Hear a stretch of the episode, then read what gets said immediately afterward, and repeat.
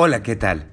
Soy el doctor Sergio Aldaba y hoy quiero hablarte acerca de siete consejos para fortalecer los vínculos familiares. Con estos tips podrás traer más alegría y hacerte más presente en tu vida familiar. Bienvenido al episodio 4. Siete tips para fortalecer los vínculos familiares. Estos tiempos me recuerdan los grandes aguaceros del verano.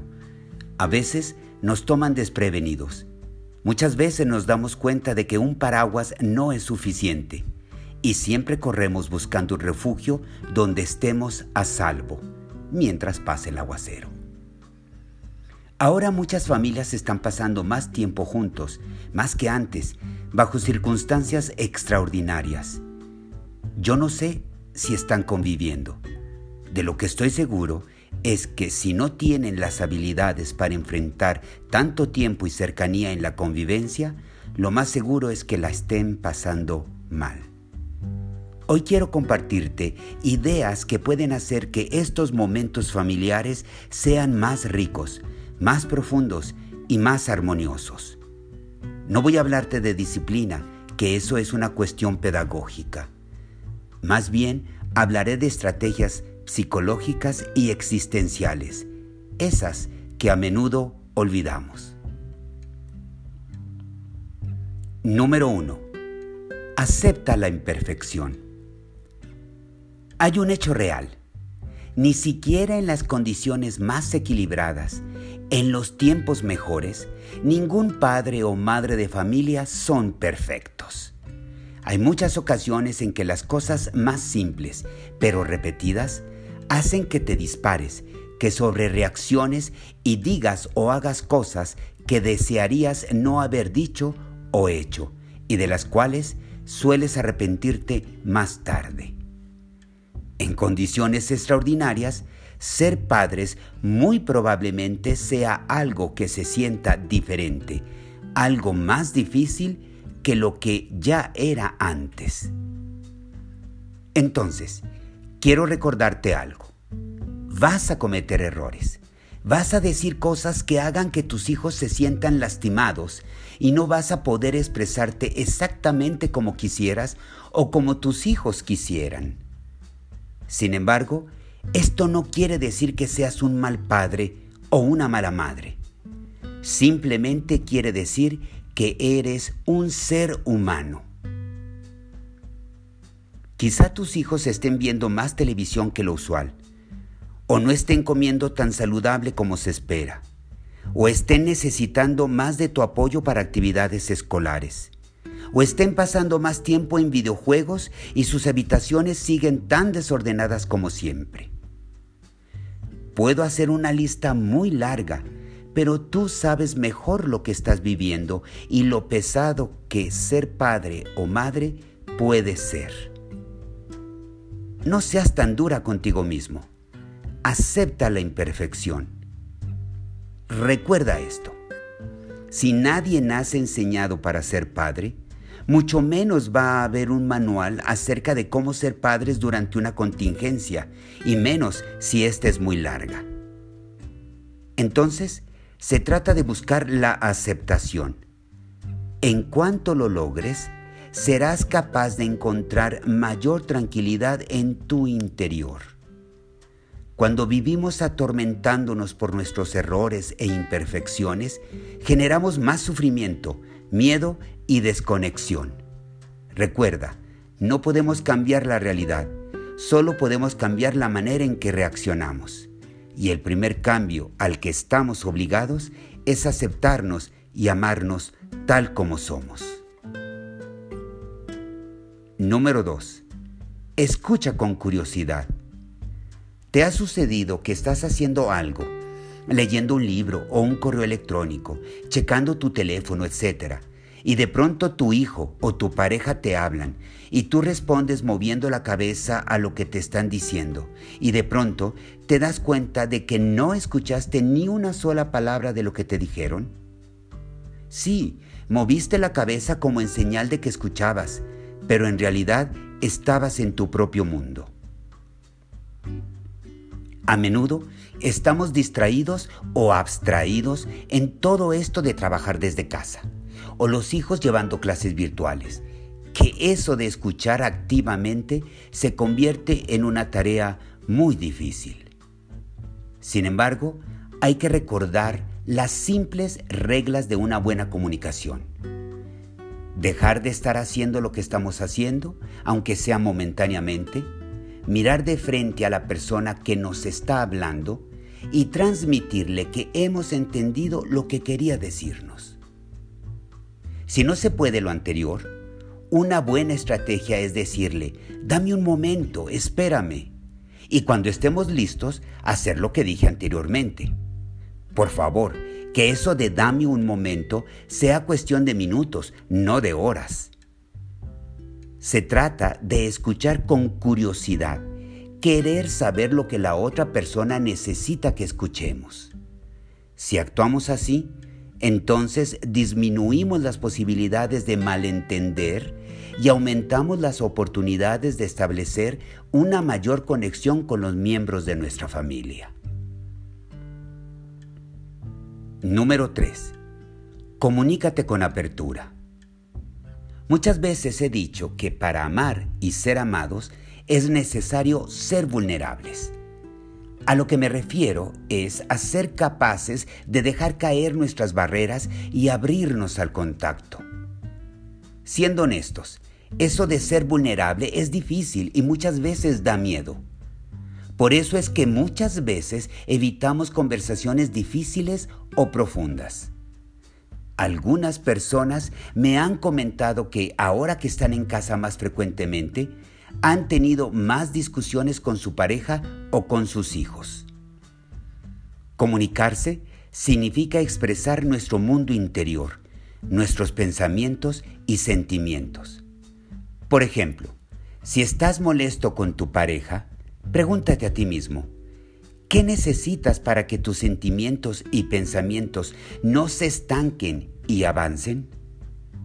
Puede que pienses que por el momento es más fácil hacer a un lado la cuestión de hablar acerca de algo que es doloroso o incómodo.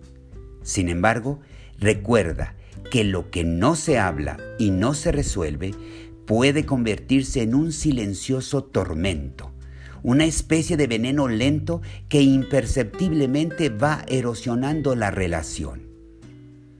Entonces, la cuestión es que ser claros y honestos acerca de lo que necesitamos y cómo nos sentimos es, a fin de cuentas, un acto de amor que pone los cimientos para que posteriormente en el futuro puedan suceder cosas mejores.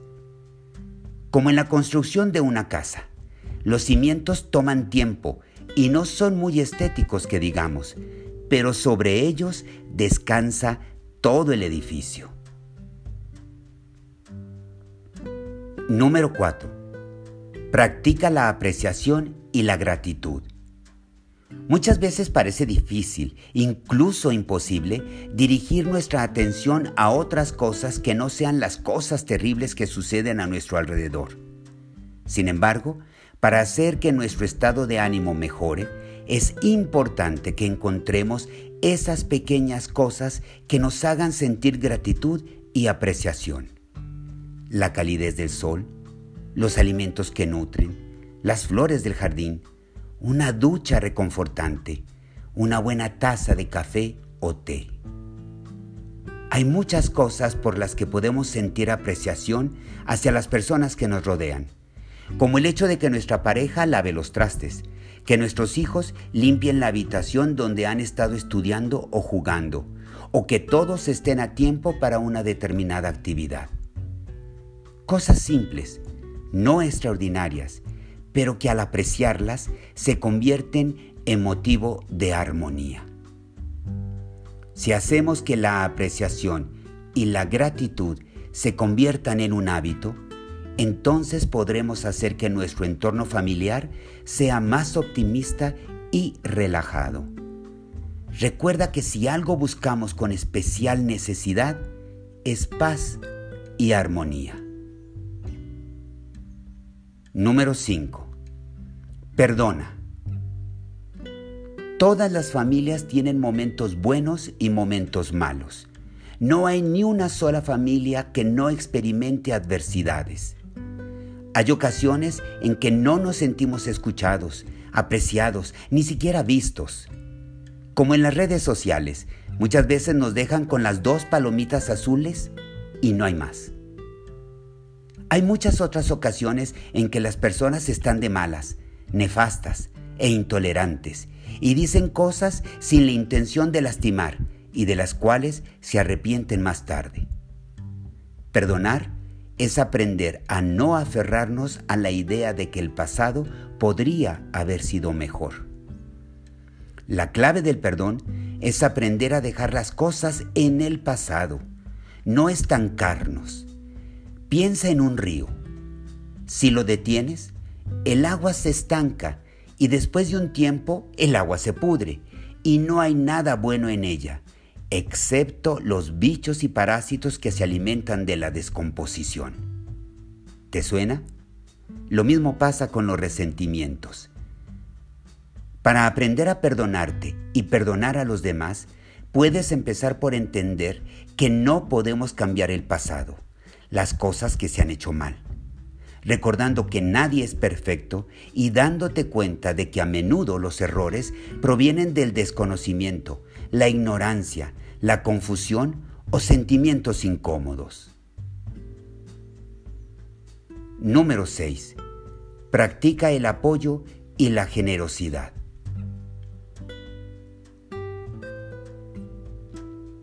Quizá estés pasando por un bajón económico y esto te impida apoyar en casa o en la comunidad.